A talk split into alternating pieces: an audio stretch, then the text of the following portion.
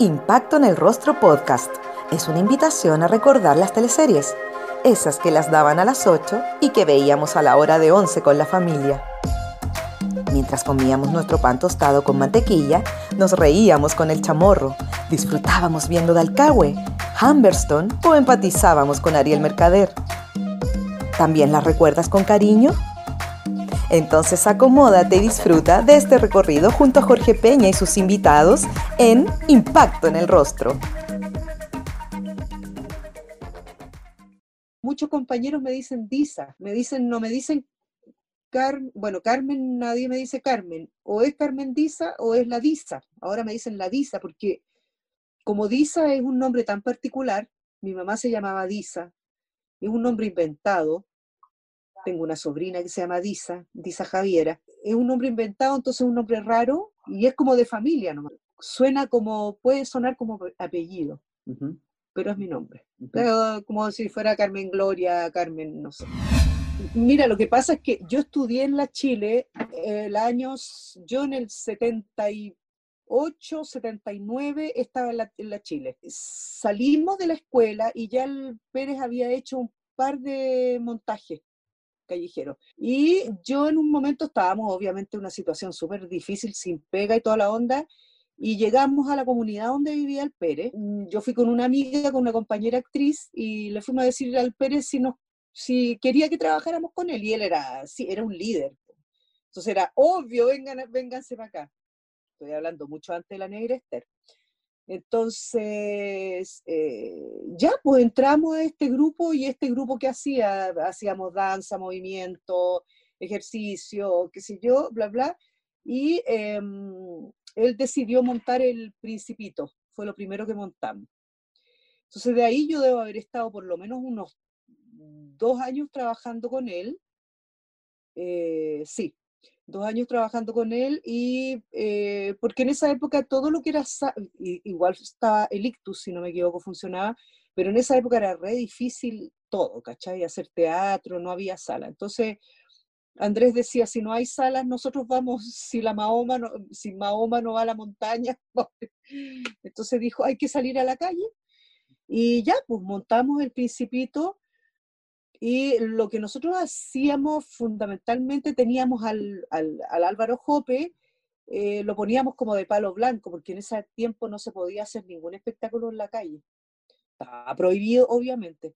Entonces, a, a, mí me tocó estar una vez nomás presa, que nos llevaron y estábamos haciendo Iván el imbécil, si no me equivoco, un cuento de Tolstoy que hicimos también en la calle, y inmediatamente nos empezamos a comunicar con el sindicato de actores para que nos sacaran y a mí me tocó estar como, no sé, fue, estuvimos detenidos un rato nomás. Entonces siempre estábamos como alerta que fueran a llegar los pacos, cualquier cosa, y para ver cómo lo resolvíamos, si no Álvaro nos avisaba con tiempo. Y eran montajes que obviamente lo fundamental era el vestuario porque en, cualquier momento nos teníamos que ir de ahí, no había escenografía. Em, entonces, ahí él estaba todo el concepto del zanco, de empezar a construir zanco. A mí no, me no toqué ese tiempo, pero la o, los, o, el muñeco grande, expresivo, ¿cachai? Era como que íbamos viendo todo lo que había que hacer porque tú no estabas en una sala donde existía una cuarta pared, sino que el espectáculo está en el actor, en el muñeco, eh, cantábamos, bailábamos, tocábamos música, eh, tocábamos instrumentos. Mm, era súper bonito y riesgoso, claro, súper riesgoso. Estaba prohibido, absolutamente prohibido hacer nada en la calle. Entonces fue una aventura, pero era muy bonito porque el concepto de equipo que él tenía era muy lindo. O sea, si nos vamos presos, nos vamos presos todos, ¿cachai? Y, y sabíamos que no estábamos haciendo nada malo tampoco, eh, estábamos haciendo teatro. Y no había salas, no había de qué vivir, eh, entonces era como una alternativa lógica. Y él fue el pionero en decir, nosotros actores, siendo actores de la Chile, Con una, con una formación bastante académica y todo, eh, salir a la, a la calle y actuar en la calle yo me acuerdo que a mí personalmente me costó mucho, encontraba que era tremendo ver a la gente encima, sin luces, sin, eh, eh, sin esa distancia, esa fantasía distante, sino que estar encima. Y es un lenguaje que después se aprende, después lo vais aprendiendo, ¿cachai? La, la expresión corporal, eh, proyectar tu, yo felizmente tengo súper buena voz, nosotros no usábamos, ni siquiera usábamos micrófono, era todo así en pelota. Así que fue una experiencia súper linda, eh, eh, sobre todo conocer a Andrés, digamos, conocerlo como, como director, como, como persona. Él era un líder, o sea, yo siempre digo, aparte de que era eh, director y que habíamos sido compañeros de escuela y toda la onda, pero él era un líder, o sea, él era un gallo que uno lo seguía hasta donde fuera, o sea, tenía un concepto como de la vida, de la comunidad, del compa o sea, él siempre decía que nosotros íbamos a seguir como, como, como alguna vez lo hizo Molière y todo, con, en estos carromatos haciendo teatro por provincias, viajando con la familia. Era, él era absolutamente social, toda su, su parada eh, política y humana, era muy, muy, muy bonito. Ay, chanchitos, me vienen los ahogos, porque hoy nos acompaña Carmen Diza Gutiérrez, la intérprete de la recordada Olguita Marina.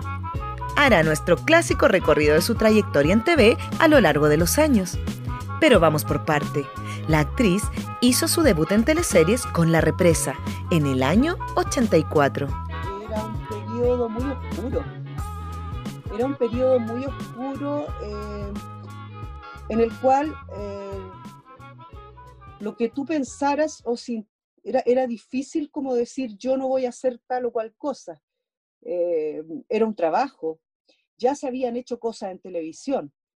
Lo que pasa es que yo, yo no pensé, la verdad es que yo no me imaginé nunca que me iban a llamar a mí atrás. Pienso que tal vez había menos, menos actores en esa época. Eh, yo venía de una generación de las Chile, la, la, escuela se había abierto hace como dos o tres años antes que yo entrara. Entonces, obviamente era como una especie de renacer de a poquito de las actividades culturales, porque la escuela de teatro había estado cerrada. Entonces, em, cuando a mí me llamaron, fue simplemente una opción de pega.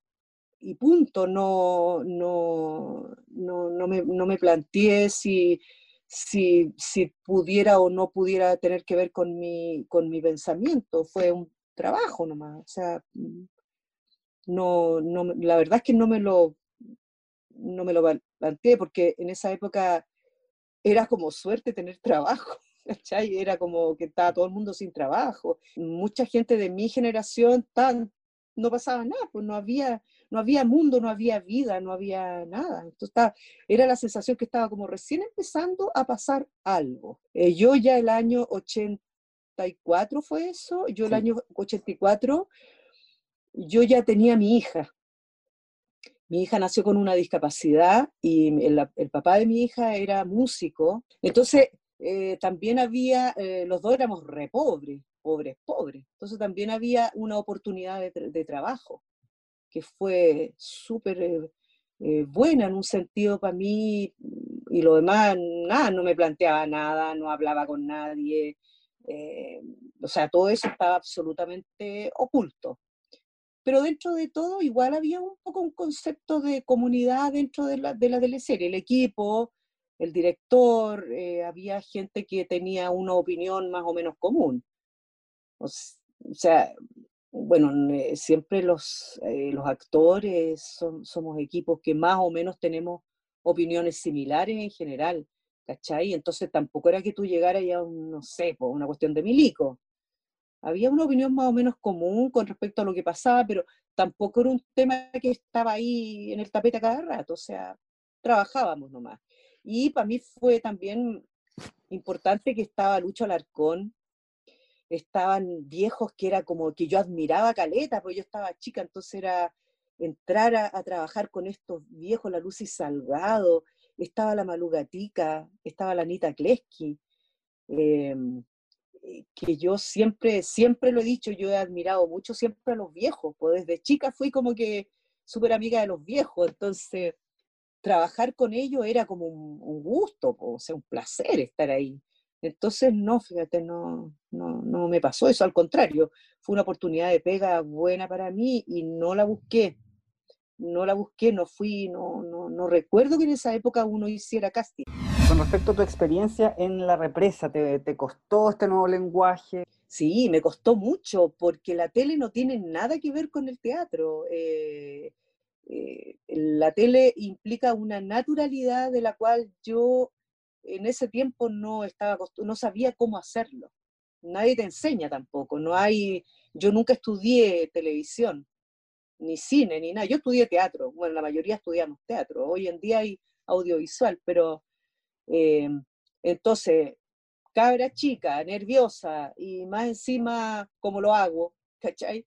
Eh, me apoyé harto en los, en los viejos, en el Lucho, eh, en, los actores mayores, eh, cómo lo hacen, eh, pero probablemente si yo me veo ahora digo, ¡ay, qué horror! De hecho lo he visto, he visto actuaciones mías antiguas y era como, ¡ay, como, ¿por qué actuaba así, cachai? ¿Por qué actuaba? que es una cuestión muy extraña. ¿Por qué actuaba yo? No hay que actuar, hay que ser no hay que actuar.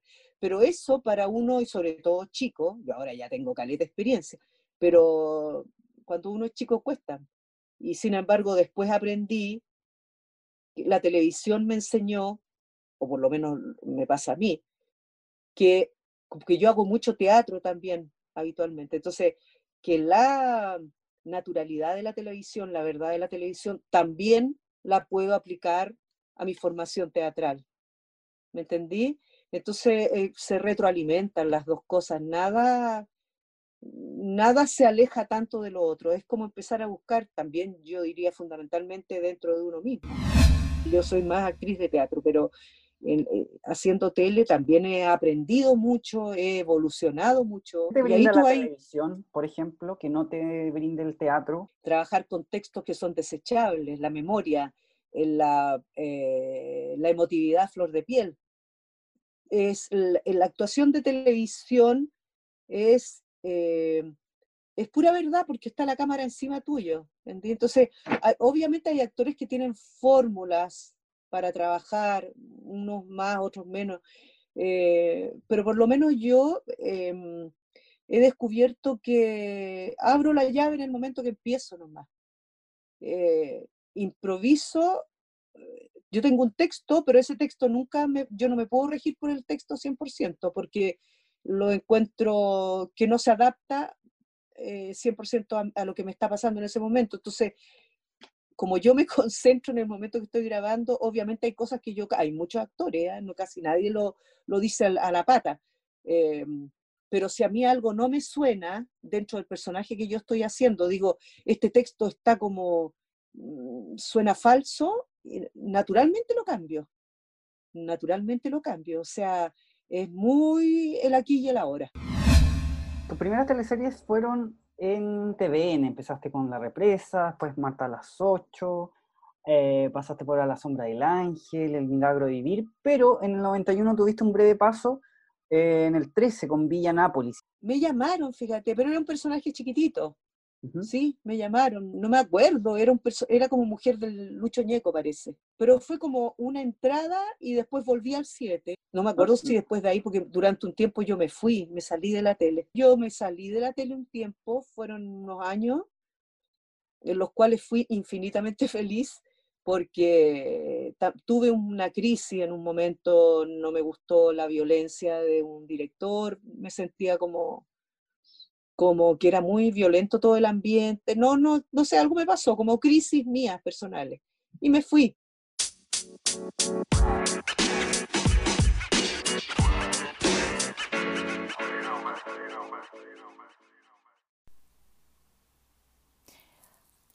Hola mis cielas, soy Esperancita, fuente de soda tradicional y vegana. Les traigo todo mi amor en sanguruchos y tocomples, en tragos y postres.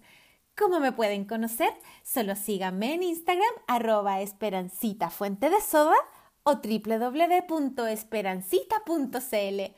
Haz tu pedido y chorréate hasta los codos. Esperancita fuente de soda.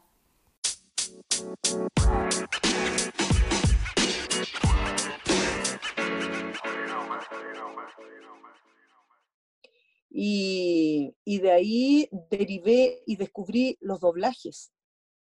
Y estuve como, como cuatro años, no me acuerdo bien, cuatro años, eh, haciendo doblajes. Me fui a DINT a trabajar, doblajes internacionales. Y ahí doblé, doblábamos teleseries brasileras, películas, monos animados. Em, ahí aprendí a trabajar con la voz, que es una técnica que no tiene nada que ver con nada de lo que estamos hablando, que me encantó, me costó harto. es un proceso, obviamente, un proceso también de aprender hice taller, fui como de a poquito, a poquito, a poquito y empecé a enganchar, a agarrar el hilito y después terminé haciendo protagónico y pasándolo muy bien. Después empecé a hacer también documentales, hice cosas para lo National Geographic. Eh, hice mm, como todo ese periodo mío que trabajé con la voz me gustó mucho. ¿Qué doblaje hiciste? ¿De qué teleserie brasileña, por ejemplo? Eh, Selva de Cemento, la otra, la la reina de la chatarra, Doña Bella. ¿Te acordás que esa Doña Bella, ahí yo también, em, varias cosas, y monito animado, y me encantaba doblar monito animado. Hicimos un montón de cosas. Y ahí cuando tú entras, empezás a trabajar con la voz, empezás a derivar a otras partes. Empezás a derivar en publicidad, eh, como te decía, documentales, eh, hicimos cosas, hice cosas bien, bien, bien entretenidas, bien bonitas. Y de repente, Dean, que era como la madre donde yo estaba y donde yo tenía harta pega, se empezó a ir a la cresta. Empezó a bajar, a bajar, a bajar. Eh, pasó tiempo y ahí en un momento me llamaron de nuevo del 7 y volví. En el 96 interpretó a su personaje más recordado, la inolvidable Olguita Marina ¿Se acuerdan de sus ahogos y del sufrimiento que padecía su marido don Segundo? Yo estaba fuera de la tele absolutamente, o sea, nada que estaba en otra y, entrar con este personaje fue como un desafío eh, muy, muy entretenido y dije, ya, esta, esta cuestión, o sea, yo creo que es primera vez que lo cuento, pero yo soy como súper intuitiva y creo como en las energías y las cosas, entonces dije, esto lo voy a hacer súper bien, dije yo, porque el personaje se llamaba Olga y mi madrina se llama Olga, y porque se juntaron una serie de cosas y porque venía de un periodo muy fuera, entonces dije, si me están llamando por algo, es porque tengo que hacer algo y tengo que hacerlo bien.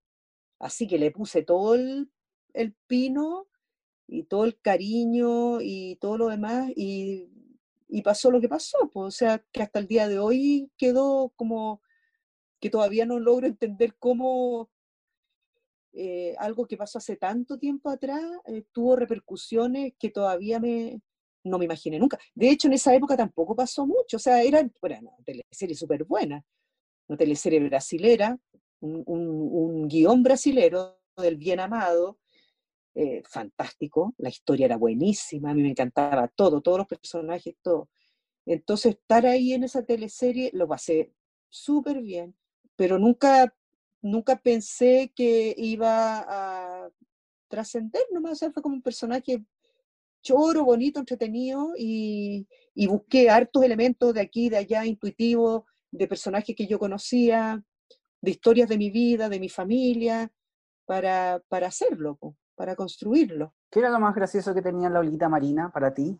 Es que la Olguita Marina no tenía nada que ver conmigo en el sentido de, yo siempre lo cuento, pero es que es yo había tenido recién a mi hijo, o sea, yo tenía cinco meses, Julián, cuando me llamaron, y ahora tiene 25 años, y por eso yo, entonces, yo dije, esta, esta mina usa taco, o sea, bueno, igual ahí hay un equipo de vestuario que te, pero yo dije, ya, usa taco, eh, yo soy al lote, yo siempre ando con zapatillas, yo no me arreglo, no me pinto, soy hippie, así.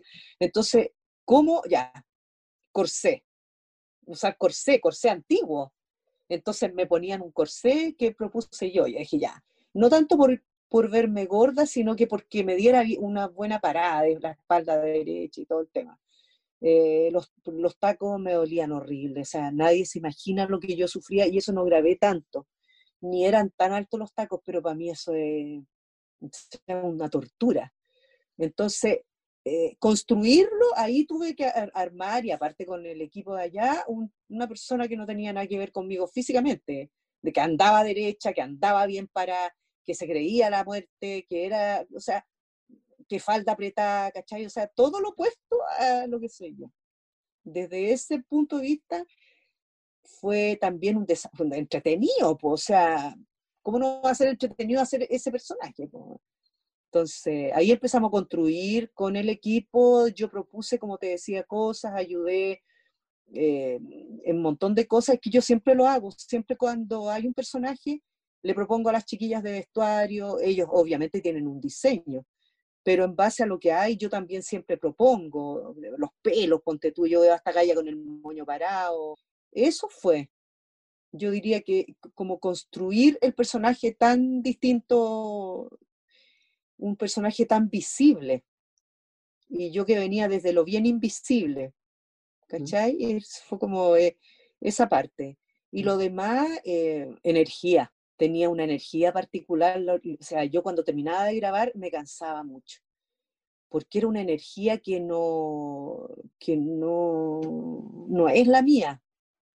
Era el doble de mi energía. Entonces me cansaba mucho cuando grababa todo lo que hacía era, era con pasión, era con aquí y allá, entonces era como que yo me, yo quedaba vacía después de hacerlo pero lo pasaba súper bien y tener a un compañero como el José Sosa, eh, con José éramos eh, también de la Chile, eh, también yo lo conocía mucho, éramos amigos, habíamos trabajado en teatro juntos, entonces fue estupendo porque propusimos, él me puso el nombre, Olguita Marina lo, puso, lo eligió él, José para mí es uno de los grandes actores que hay y, gran persona, además éramos re amigos, entonces nos reuníamos a estudiar, él me proponía cosas, yo le proponía cosas, hablamos mucho de los personajes, construimos, yo me basé en un personaje que yo conocía, en una historia de una pareja, y yo conocía a la señora, y, em, y así mezclábamos, él me daba opiniones, yo le daba opiniones, entonces cada ensayo en ese sentido también era un poco lo que nos unía al teatro a los dos. Entonces fue súper entretenido en realidad hacerlo, súper entretenido. Y grababa bastante, grababa poco, porque como siempre se iba, el chanchito lo inventé yo, yo inventé varias cuestiones, pero lo de los ahogos parece que estaba. Estaba en el texto, pero eh, o sea, lo que estaba en el texto era que se, se tenía que ir ella, se tenía que ir. Pero nosotros eh, eh, con, con, José fuimos también agregándole, poniéndole más color o descubriendo cosas nuevas. Em, entonces, siempre que grabábamos le íbamos como inventando alguna cosita, pero yo recuerdo que lo del ahogo estaba. estaba. O al menos que ella se iba a ir, se tenía que ir y se tenía que ir y no, y era algo que no lo podía frenar nomás. Tenías unas enemigas, comillas, que hacían todo lo contrario a ti, que eran las Claro. Las que no podían entender por qué eras así. No podía, claro, y en el fondo una envidia terrible, porque para ellas era la puta de la, del pueblo, y para mucha gente, yo creo que ella era, y siempre discutía ese tema, porque para muchos seguramente era como que se iba, dejaba a este pobre hombre solo en aquel tiempo, que no, que no estaba la liberación femenina tan tan como ahora, ¿cachai? Que hasta ahora todavía yo creo que hay mucha gente que está supeditada a lo que las parejas les piden, pero em, era muy libre ella, entonces eh, ya era raro ser extravagante para vestirse, llamativa, y además a mí me, se me canta de irme a otro lado y me voy. Em, es muy raro, era muy raro. Entonces, estas viejas pacatas la creían puta y el pueblo lo que. Entonces, nadie entendía cómo ella dejaba a este pobre hombre sufriente, mayor que ella, ¿cachai? Pero yo defendía a la Olguita en el sentido de que yo decía, ella, siempre pensé y, lo mantuve, que ella quería mucho a su marido, pero ella tenía, bueno, primero que era más joven y otra que ella necesitaba vivir su vida también, que, que una, es una, que tiene que ver, ¿por qué hoy en día hay tantas holguitas marinas y hay tantos holguitos marinos? Porque en definitiva la vida que uno tiene es la de uno. No es una opinión muy personal. Eh, yo no creo que a uno una pareja lo haga feliz. Yo creo que uno tiene que ser feliz uno primero y después que una compañía te haga bien es maravilloso. Pero el concepto de esta pareja que uno domina al otro, o que, o que si no estáis con el otro pegado, no, eh, para mí por lo menos eso no existe. Entonces, eh, ella representaba todo, es decir, yo soy así y me tienen que querer y yo me quiero a mí misma como soy. Ella siempre volvía, porque ella volvía con él porque lo quería. Y tampoco era que se fuera a meter con otros hombres, que era otra, otra discusión que teníamos. Yo decía, no, no, no, ay, quieres, quieres pacata. No es un tema Sí, puede ser que en el camino aparezca alguien, pero no ese es el tema, que es muy diferente, no es el tema, porque si no habría sido un personaje mucho menos complejo. Habría sido la mina puta que y yo no quería eso, yo quería ser un personaje complejo que representara eh, mucho más cosas que, que eso, ¿cachai? Y yo creo que eso se logró, por eso se, se habla del personaje. Hoy día hay un montón de mujeres que, que se sienten súper identificadas. En el movimiento, en la última marcha de la mujer el 8 de marzo, yo fui y me encontré con un grupo de monjas que eran súper admiradoras de la Olguita Marina y que ellas se decían Olguitas Marín. Entonces tú decís, no lo puedo creer esta cuestión, ¿cachai? Es como, y tiene que ver con eso, con la identidad propia, más ya si uno es como es, da lo mismo, pero es, es defenderte y, defender lo que tú quieres hacer en la vida. Pero no era que ella le faltara el respeto, ni que se fuera a meter con otros gallos. No, o sea, por lo menos eso es lo que yo defendí eso. Y obviamente en el último capítulo, en el funeral de Federico Valdivieso, ella se arranca. tenía que ser así al final. Tenía que ser así, tenía que desaparecer. Pero además fue porque llegó un amigo. Si no hubiese llegado ese amigo, entendí, ella, claro, pero llegó el amigo y la instancia se dio y seguramente iba a volver más adelante nomás. Estuvo muy divertido, claro, porque además tenía amigos en todas partes, le gustaba ir a cantar, le gustaba bailar. Hacía dedo, que era muy divertido, porque de repente llegaba en un camión, de repente llegaba en moto loca como cabra. Entonces lo, divertido, yo creo, lo entretenido era el contraste con el segundo. Ese era el contraste de ella con el segundo. Y a veces llegaba con, me acuerdo que de repente llegaba con cosas de Arica, le llevaba unos como calzoncillos así como de tigre, así, y el otro no entendía nada. Pero era un personaje en realidad muy, muy simpático, muy, muy querible. En el 98 se trasladó a Rapanui e interpretó a Dolores, una mujer comprometida con Gregorio Peña Lillo, quien era vígamo. Ese personaje fue muy, eh, muy bonito y además eh, fue muy interesante estar en la isla de Pascua. Yo creo que, yo creo que gran parte de ese trabajo eh, fue estar en la isla de Pascua.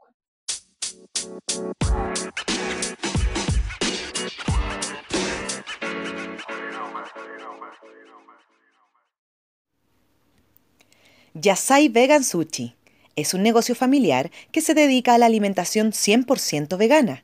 Ubicados en La Reina, funciona como delivery en las comunas de Vitacura, Providencia, La Florida, Las Condes, La Reina, Peñalolén y Santiago Centro. Los puedes encontrar en yasai.cl y en el Instagram arroba yasai sushi. Si tienes dudas o deseas hacer algún pedido, lo puedes hacer al WhatsApp más 569 4139 1563.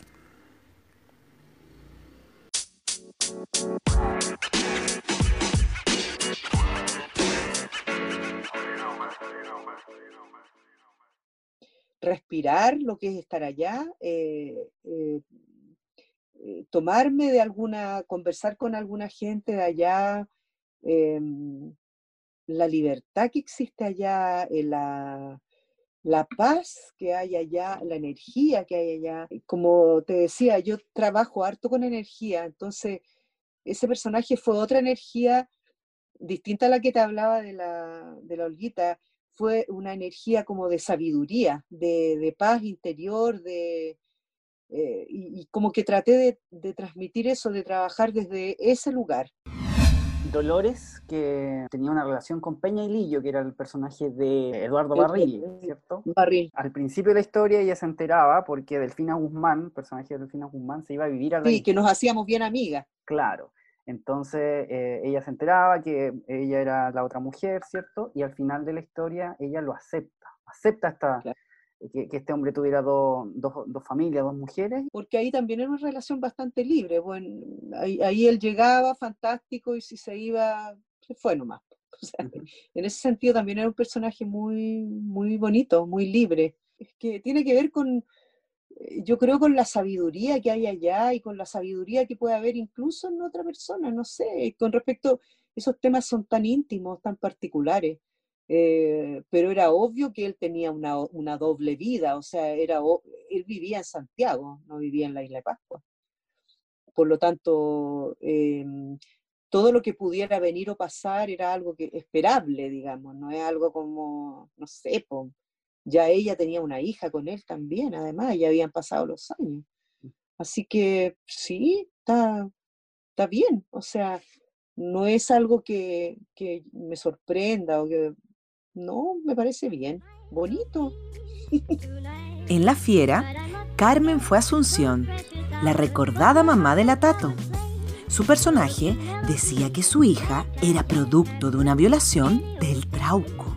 Ese, ese, personaje era más eh, hermético, más limitado energéticamente, más, más, eh, más sufriente, por decirlo de alguna manera más sufriente, o sea, el opuesto de la Olquita Marina. Tenía una historia que la tenía totalmente traumada, em, tenía un comportamiento que la tenía completamente traumada. O sea, ese personaje era como, como los caballos que van con estas cosas así que no pueden mirar por otro lado.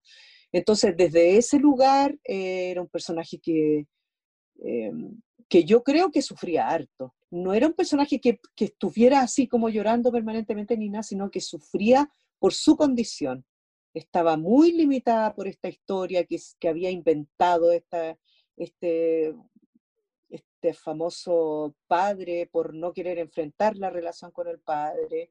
Entonces ya lo hacía un personaje, ah, como, como podría decirte yo, de más baja vibración, ¿cachai? Menos como abierto a, a la comprensión. Era un personaje del cual había que compadecerse por lo menos como yo veo las cosas, si tú partes por ahí, podía entender todo lo demás.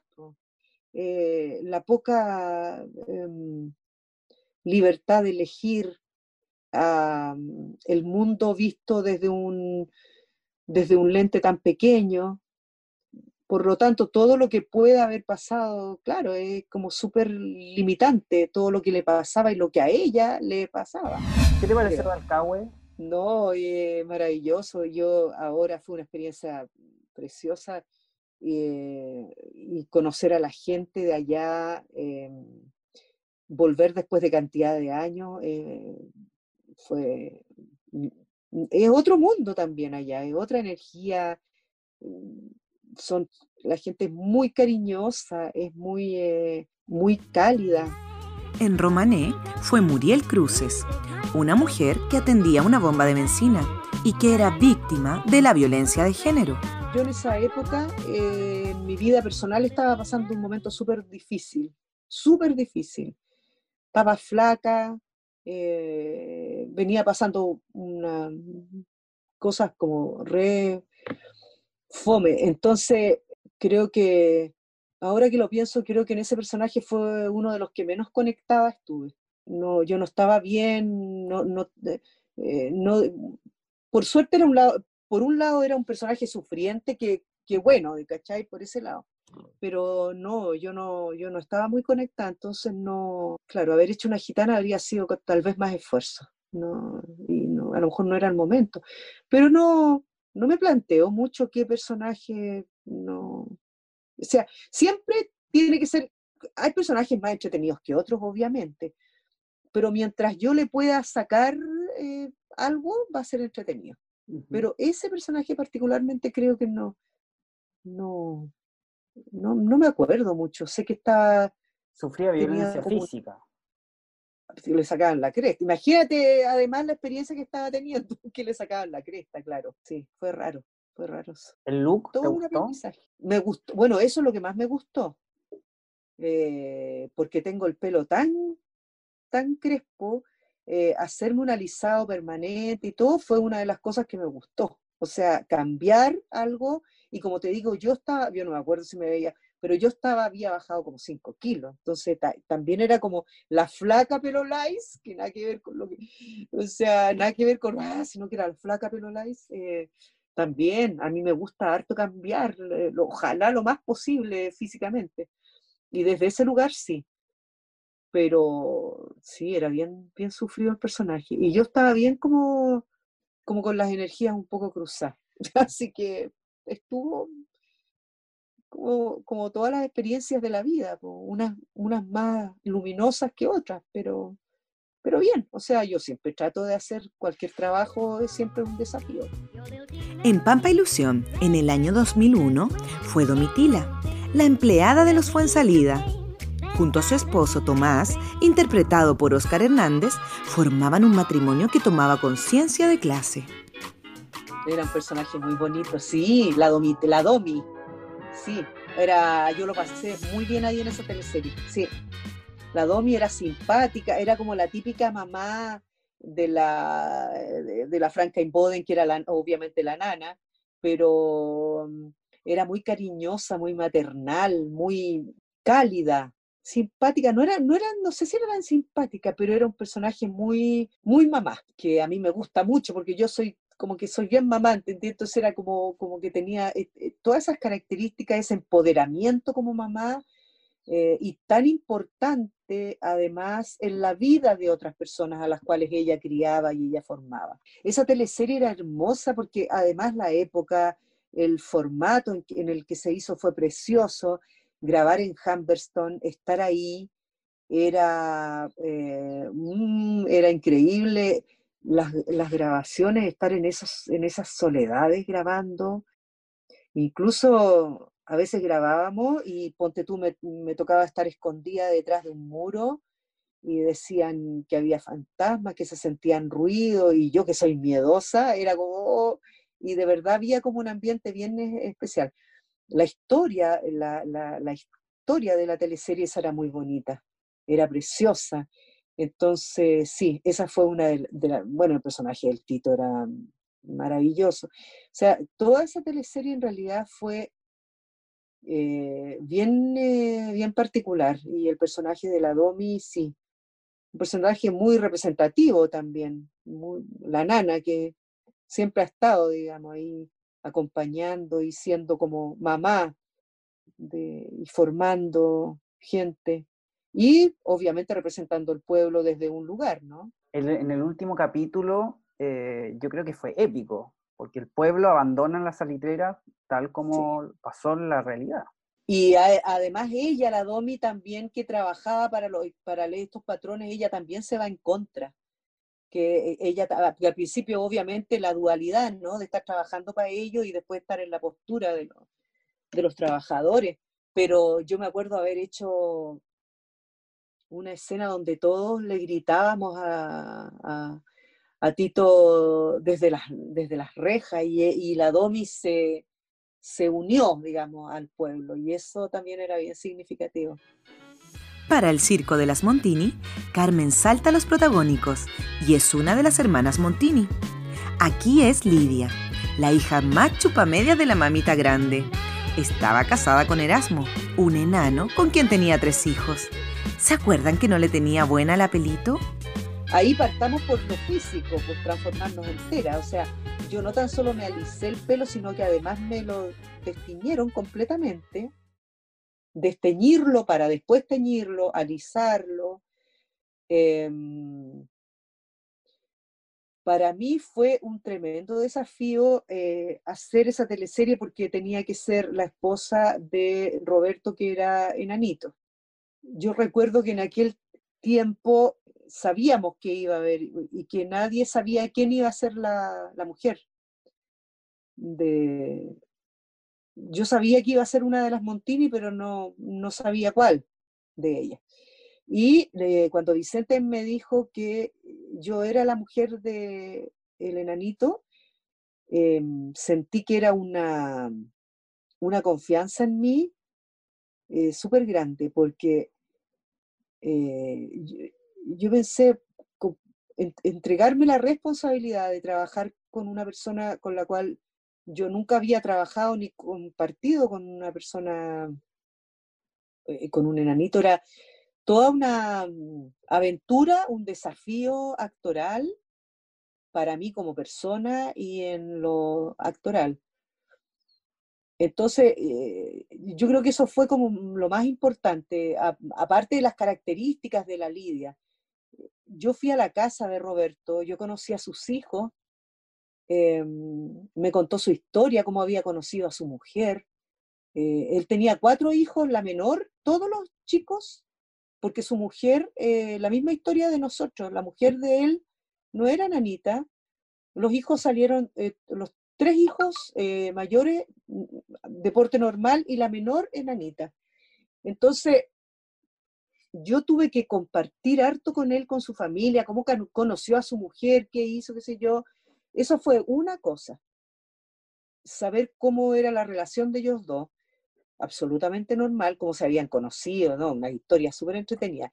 Y después yo convivir con él, yo estar con él, tocarlo, sentirlo, eh, quererlo. Entonces, eh, fue muy divertido porque yo, yo al principio, eh, me acuerdo que cuando yo lo tomaba de la mano, mm, me costaba tocar una mano más chiquitita y sentir que era mi marido. Y al final de la teleserie, cuando ya habíamos pasado todo el proceso, yo prácticamente ya me lo sentaba en la falda, ¿cachai? Porque nos tocó hasta escenas de, de cama. Entonces, fue muy bonito porque, porque yo tuve que, quererlo, eh, compartir con él, eh, le tuve que enseñar harto, sí, porque a él le costaba. Le costaba, entonces yo pasaba el texto, pasaba el texto y le ayudaba a pasarlo o le decía, trata de hacerlo como un poco más, porque él actuaba, pues él no sabía. Cuando actúan, eh, entonces fue un proceso mío como persona y como actriz eh, bien interesante, como un desafío.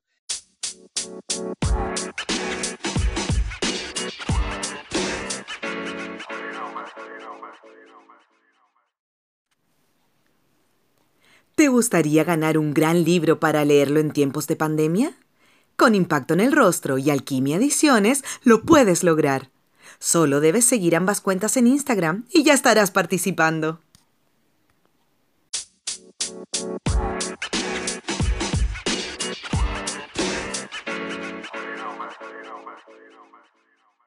No fue fácil, para nada, pero, pero siento que estuvo eh, logrado, aparte que tenía tres hijos que eran unos, unos zánganos, y era muy divertido porque además yo lo pasaba muy bien con ellos, porque éramos súper amigos, con el Álvaro, con el éramos eh, con el Felipe, éramos re amigos, entonces eh, lo pasábamos muy bien porque la historia era muy divertida. Tenían historias entre ellas las hermanas, pues era obvio, cual todas querían ser la predilecta de, la, de la Delfa, pero esa teleserie entera era muy entretenida, entera, o sea, lo pasamos regio, conocimos a, los, a, la gente del circo, compartimos con ellos, tomamos clases de, qué sé yo, de, de malabarismo, fue muy bonito y difícil.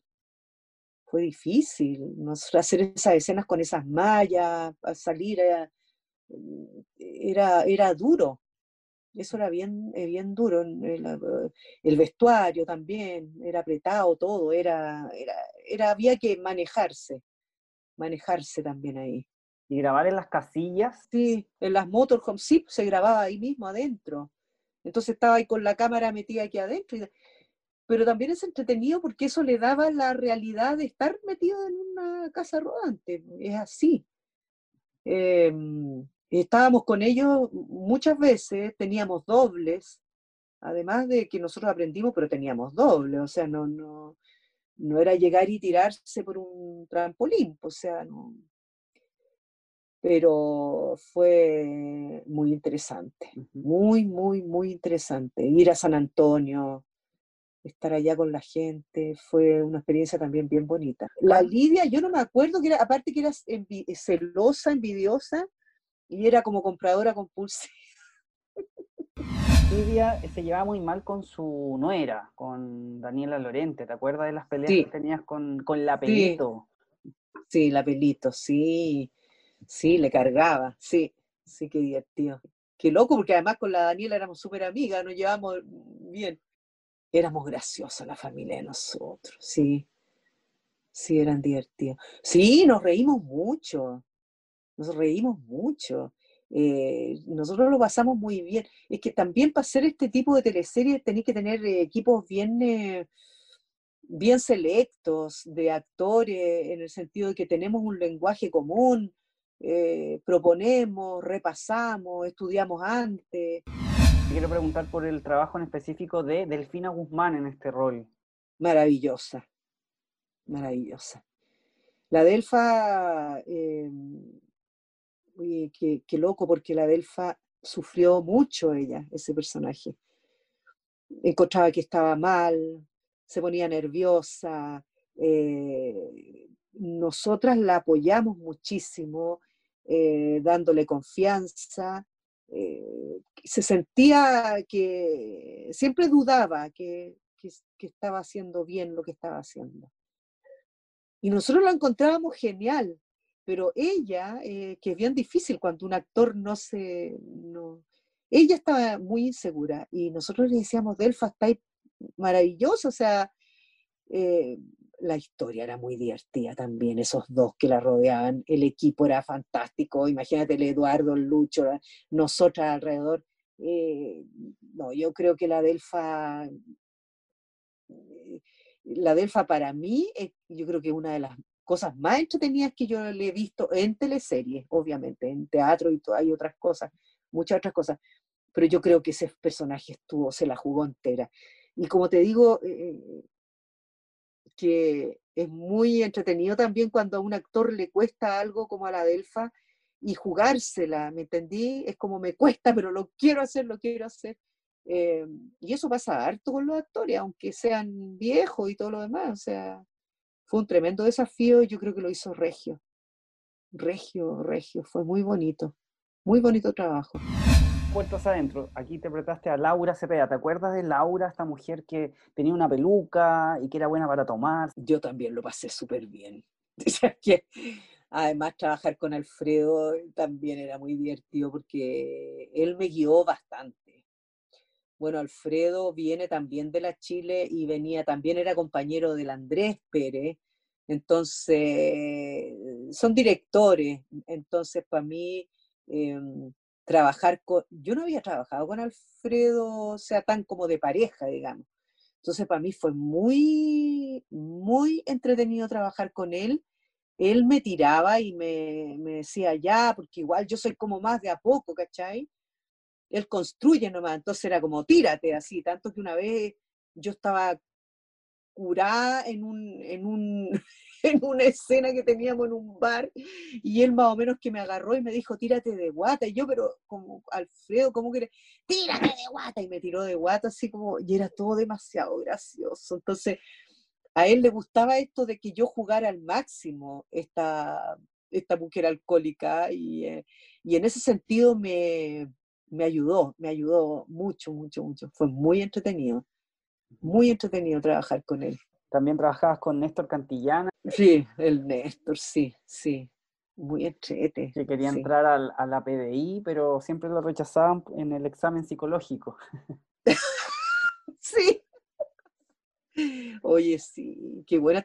Oye, ¿sabes que yo me estoy acordando contigo? Porque imagínate tanta, tanta cuestión que, que se olvida. Sí, yo tengo como las ideas generales, pero sí, no me acordaba del Néstor. Me acordaba sí de nuestra historia con Alfredo, que fue muy divertida. Ustedes tenían una empresa de mendigos. Sí, pues, sí, que existe por lo demás. En Los Pincheira fue Margarita, una mujer que obligaba a su hija a comportarse y vestirse como un hombre. ¿Cómo lo habrá pasado Carmen interpretando a una mujer con esta carga dramática? Era, bueno, era un personaje terrible. Era un personaje muy sufrido, extremadamente sufrido. Eh, este, tema que tenía con su hija hijo era tremendo. Eh, a mí me provocaba un poco cierta violencia, pero también para mí, mientras más difíciles son los desafíos, también me entretengo más. Pero ahí había un problema con la Claudia, que era mi hijo, que eh, ella sufría mucho también con el personaje de ella, eh, le violentaba mucho la violencia. Entonces eh, tuvimos que, que parar un par de veces y conversar lo que significaba esta violencia. Entonces yo sentía que ella se sentía violentada por mí, ¿entendí? O sea que, que no era así, pero era como que las escenas eran tan violentas que había que cuidar esa violencia eh, físicamente. Eh, porque yo tenía que pegarle, tenía que... Entonces fue como que ese proceso fue un poco fuerte, si bien fue interesante, pero era una historia muy oscura. Era una historia muy oscura, muy cerrada, muy oscura. Eh, fue, fue difícil en el sentido de que yo también eh, en ese periodo eh, andaba como con, con, el personaje así como, ¡ay, este personaje! No se me entendí. Que sufre, que está, que qué sé yo. Eh, y una vez me acuerdo que yo tenía que decirle a ella que lamentaba haberla tenido. Entonces, yo dije, yo no voy a decir este texto no, no lo digo, no lo pienso decir. Y fui a hablar con Vicente, le digo, Vicente, no lo voy a decir, búscame otra forma, pero yo no lo voy a decir. Pero ¿cómo se te ocurre? ¿Qué, ¿Qué madre le puede decir a un hijo, lamento no haberte tenido? O sea, lamento haberte tenido. Y ahí él me dijo, obviamente, me dijo, Esta tú tienes que ponerte en una situación, en un personaje, en una época, en un momento. Eh, no estás hablando de, o sea, él me aclaró y es verdad, es verdad. Entonces yo estoy hablando de un personaje, uno habla a los personajes y los comprende desde un lugar, pero ese personaje a mí me mm, estaba muy a contrapelo a lo mejor con, no sé, había algo que me pasaba a mí emocionalmente eh, de su violencia que me, y de su sumisión que me, que me, me costaba, me costaba mucho, lo trabajé harto, eh, y cuando terminó, eh, Vicente me habló personalmente y me dijo, te felicito, porque además había sido dura las grabaciones. Y yo ya, más o menos, ya me estáis agarrando mal deseo. Y me dijo, hiciste un trabajo estupendo. claro, le dije, pero, ¿cachai? Como cuando la, letra con sangre entra. Eh, sí, fue como un periodo como doloroso. Eh, sí, yo creo que se cumplió. Se cumplió y además la Katy, que también es una compañera actriz de teatro, la Claudia, perdón, está pensando la Katy Cabeza. La, Claudia Cabeza, sí, que hay una Katy Cabeza también.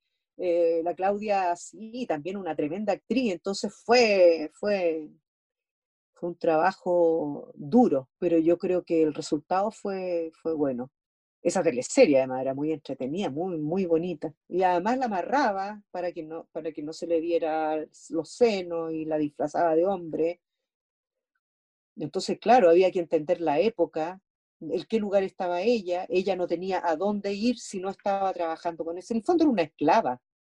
Era una esclava de esa situación, de él que abusaba de ella sexualmente y además eh, abusaba de la situación de este entonces, eh, decirle a su patrón que, esta, eh, que este hijo no era tal, le significaba sencillamente, ¿a dónde te vas? ¿Qué haces? Y el año 2006 te cambias a Canal 13 con Descarado. Fue un tema mío, fue un tema mío. Yo estaba en una crisis, estaba aburrida, eh, cuando tú sientes que las cosas están ya hace rato dando vueltas, no, no, no, no hubo nada especial desde afuera, sino que fue desde adentro.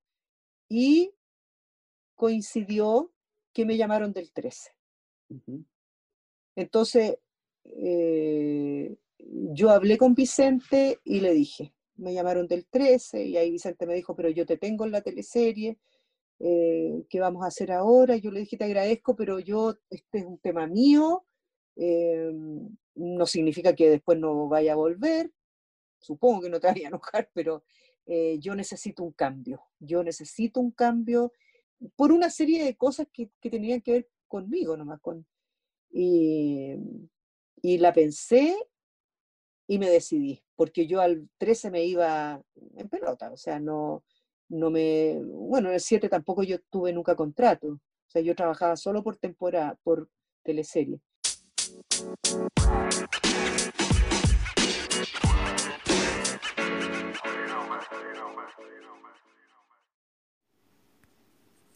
Disfruta los más frescos y ricos productos del mar Chile Freeze, sanos y rápidos de cocinar. Locos, salmón importado libre de antibióticos, reineta, merluz austral, ostiones, camarones y machas, entre otros.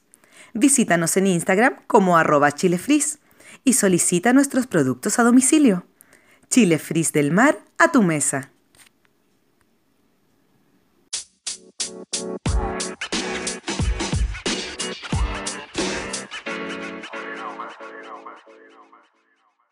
El 13 tampoco me ofrecía nada y eh, más que la teleserie que me llamaban.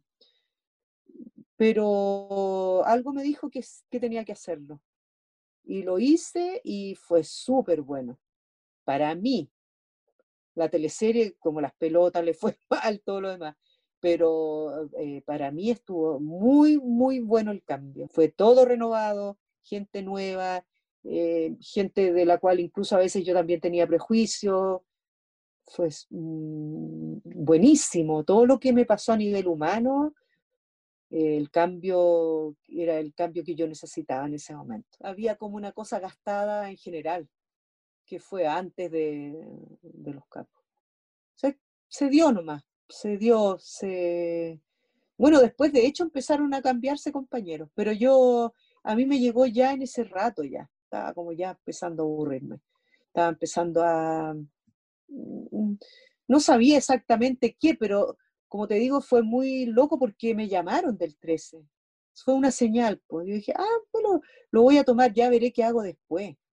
Ya veré qué hago después. La vida me irá a llevar para otro lado, no sé. Yo en ese sentido soy como, no sé si la palabra es relajada, pero confiada en que las cosas son en el momento que tienen que ser yo creo que la Olguita Marina siempre fue un personaje que me, aparte por lo que significó, por lo que significó para mí hacerlo en ese momento, porque había estado como un poco retirada de las teleseries, porque lo pasé, porque trabajaba con José. A mí en general los personajes que hago me entretienen siempre. Uno, el que menos, yo creo que el que fome para mí fue el, el de la de la gitana.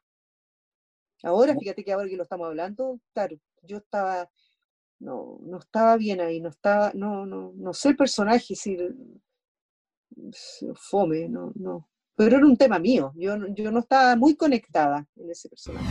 Hace unas semanas entrevistamos a Paulina Urrutia y ella nos contó que eh, también había visto eh, cierta violencia de parte de algunos directores de televisión, como por ejemplo Ricardo Vicuña y Cristian May. Sí, Estoy de acuerdo con ella.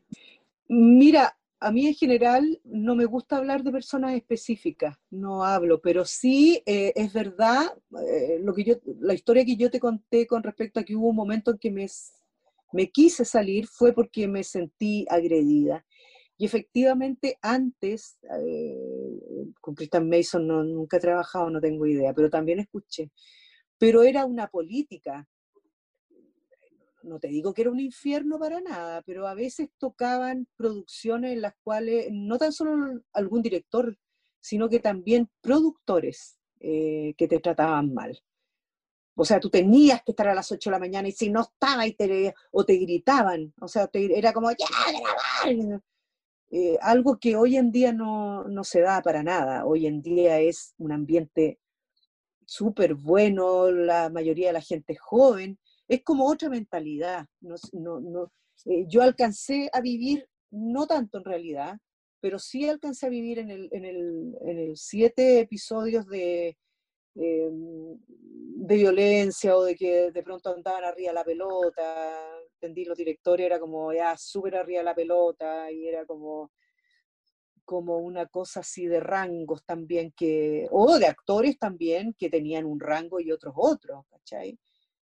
Que yo siento que de alguna manera ya eso se ha ido nivelando, se ha ido pasando, eh, las cosas han cambiado, hoy en día hay, hay mucho más eh, comunión entre director, actores, por lo menos lo que me ha tocado a mí.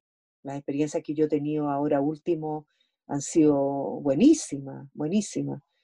Em, ahora, yo, yo también estoy como actriz acostumbrada a cumplir, en el sentido de que eh, de que también a mí me violenta, por ejemplo, que, no sé, que hay actores que llegan tarde eh, o que se crean cierta cosa que, o sea, uno puede analizar este mundo desde muchos lugares, eh, que también a mí me parece poco profesional, ¿cachai?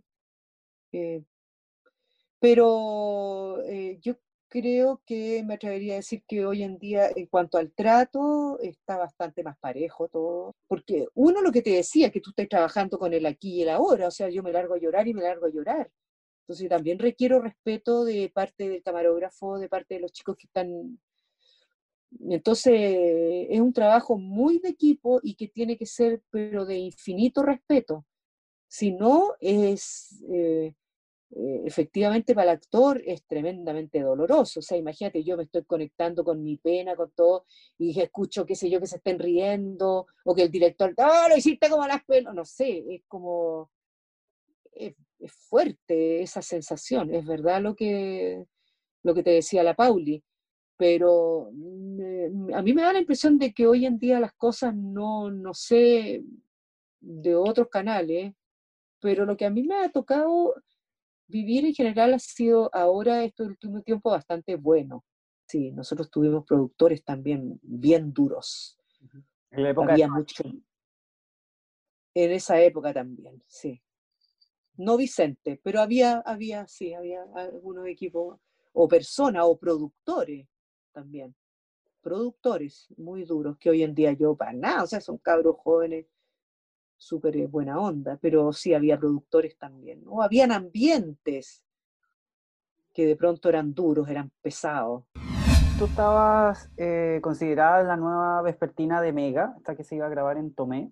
Partíamos en marzo y bueno, la pandemia la postergó, la postergó y hasta ahora estaría postergando hasta, no sé si principios del próximo año o tal vez mediados del próximo año, depende, pero lo que yo sé es que la última información es que sigue en carpeta. O sea, está, está considerada independiente de, de todos los cambios que, que, ha habido en el Mega. ¿Y qué, te, parece volver a salir a regiones? Porque, bueno, tú también en Isla Paraíso, grababan Chiloé. Me encanta, me encanta. Yo encuentro que salir a provincia es lo mejor.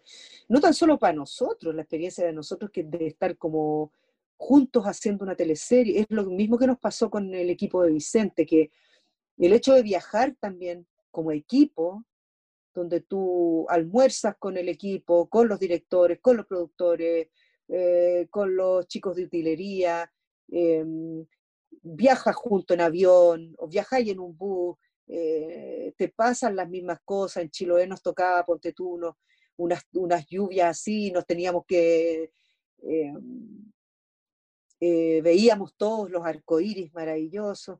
Se produce un equipo muy, muy bonito. Uno es eso, otro es que la teleserie ocurra en un lugar que no es Santiago, para mí es maravilloso. O sea, estar viendo Chile a la gente le gusta muchísimo.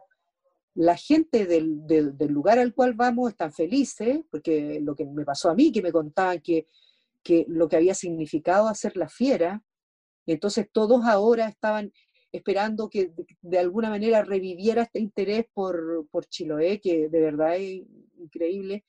Eh, y, para la gente estar viendo, yo creo que uno de los éxitos que tuvo también Isla Paraíso fue que era en Chiloé.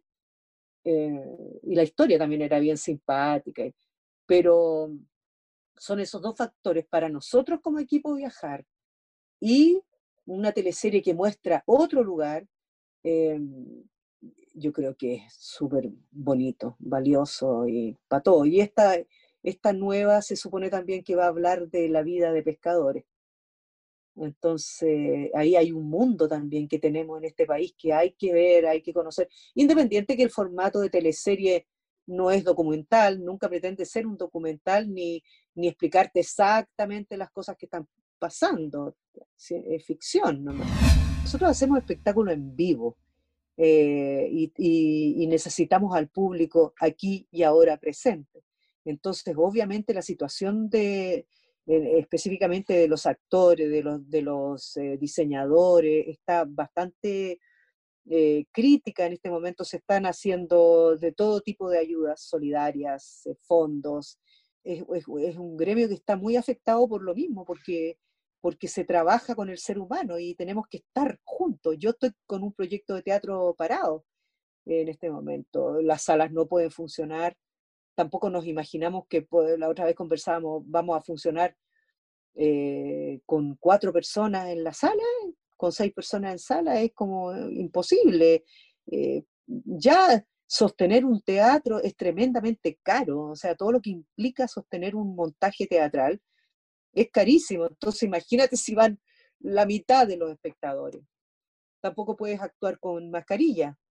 Eh, o sea, eh, eh, obviamente, ahora, yo no solamente pienso en mi gremio, yo pienso en la gente en general, los, los trabajadores, la cantidad de gente que ha quedado sin trabajo.